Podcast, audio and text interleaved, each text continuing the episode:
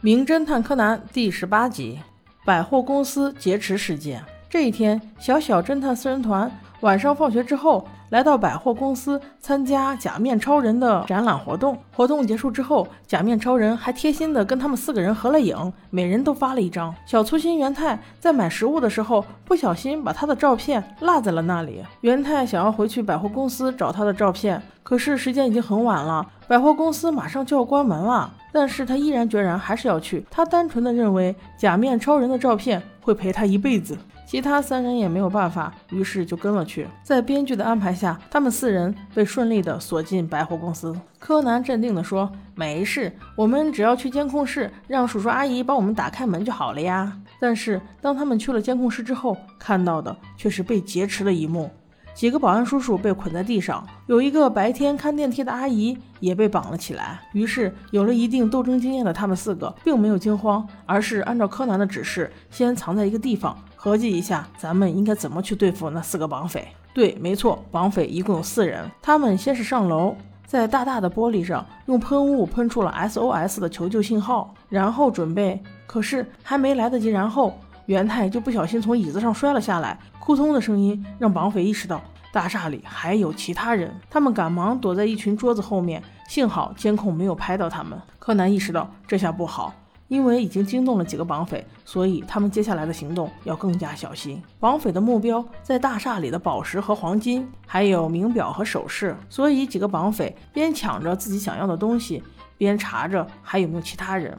不幸的是，元太躲进一个柜子里，正好被绑匪发现。绑匪看出原来是几个小朋友留在这里，于是便松懈了不少，但是还是要抓住他们为先。另一边，小兰发现这么晚了，柯南还没回来，于是打了一圈电话，也没有什么消息，而且还知道元太、光彦还有步美其他几个小朋友也没有回家。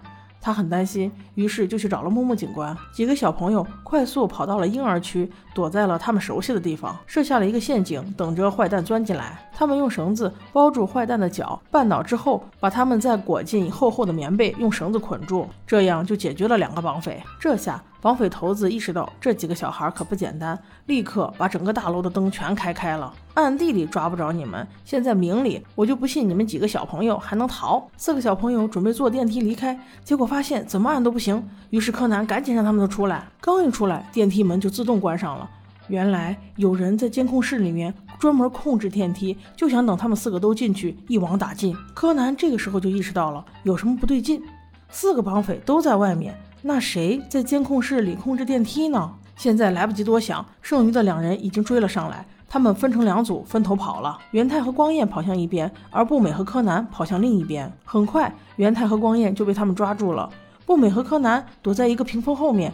还算安全。绑匪抓住元太，问他：“快告诉我，另外两个跑到哪里去了？否则我就把你丢下楼梯，把你摔死。”元太只是哭闹，他好害怕呀！我不想死，我不想死。这个声音让柯南听到了，他不得不去救。他把步美安排好之后，便冲了过去。柯南摆了好几个大人的假人偶，放在两个绑匪身后的远处，摆成持枪射击的样子，然后用他的蝴蝶结变声器大喊道。放开那两个孩子，要不我就要开枪了！元太和光彦这时也很配合，用牙咬，用脚踹，好不容易逃脱了。三人汇合后，赶紧跑上了楼梯。这时，两名绑匪也发现了刚才被困的两名绑匪，他们四人也团聚了。之后就有点小鬼当家的意思。四人团走在扶梯上，但是扶梯突然动了起来，他们没有办法，只能顺着扶梯旁边的藤蔓爬了下去。这高难度动作，估计他们是在模仿成龙吧。而几个大人根本跟不上他们四个人的脚步，给了他们四个充分的时间，让他们想想后面到底应该怎么办。四人来到了儿童服装区，扮成了四个小模特，在空荡荡的大楼里根本看不出来。谁知就在这时，元太实在是太饿了，他的肚子叫了起来。暴露了他们的行踪，而另一边，小兰在警察局得到的却是回家再等等的消息。因为木木警官手上还有个大案子要处理，小兰不放心，却一直在警局等着。四个小朋友一路小跑，凭着自己的熟悉情况，终于找到了吃食。他们边吃着各种零食，边商讨接下来该怎么办。柯南给他们画饼说：“我们要以四人侦探团的名义打败这群劫匪，只要我们同心协力，一定是能成功的。加油吧！”四个小朋友被他这么一鼓励，立刻来了精神。于是他们先挑了自己最喜欢的自行车，带好了严密的护具，向绑匪们冲了过去，把这群毫无准备的绑匪冲得七荤八素，然后又开了很多啤酒、洋酒，把本就摔得眼冒金星的四个绑匪灌得醉醺醺的。这可怜的四个绑匪，可能就是为了受这四个小宝贝的虐而设置的吧？既没有高智商，也没有强体格，呵呵，就是为了逗大家一乐。然后他们又把宠物区的小狗狗全部都放出来，让他们咬这些绑匪。我说这些狗狗为什么就听你们四个的话呢？绑匪就这样被收拾的老老实实的，束手就擒了。好，最后只剩一个大 boss 了，因为柯南想到在监控室里操纵电梯的应该就是他。